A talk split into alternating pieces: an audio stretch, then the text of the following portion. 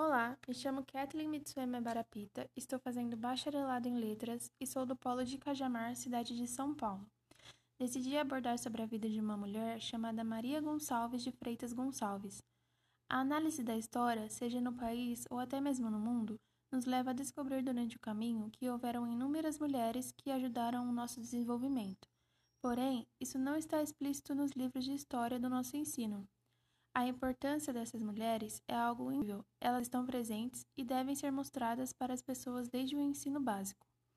A face da qual falaremos durante esse trabalho é a de Maria Gonçalves de Freitas Gonçalves. Ela foi uma pessoa importante para a cidade de e que hoje tem como homenagem o nome de uma escola de ensino fundamental. Maria Gonçalves nasceu no dia 12 de agosto de 1915 em Minas Gerais e casou-se no dia 19 de dezembro de 1936 e teve quatro filhos. Quando a escola Susana Dias em Cajamar se formou, ela ingressou como servente, mas teve várias outras funções como merendeira, porteira e inspetora dos alunos. Foi uma pessoa dedicada ao seu trabalho e tinha muito amor pelo que fazia. Inspirava e movia os alunos da escola, sempre os incentivando aos estudos.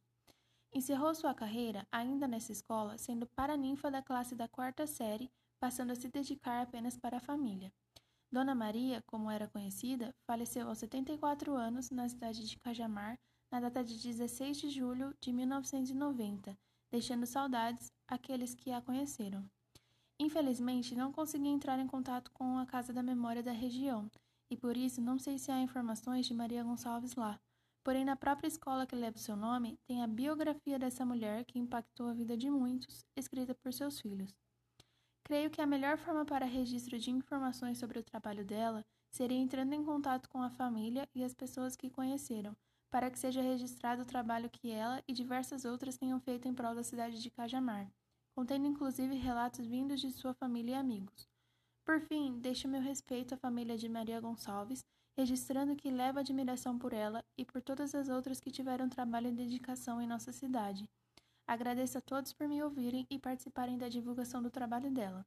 E peço que, caso tenha algum comentário ou dúvida, entrem em contato comigo. Muito obrigada!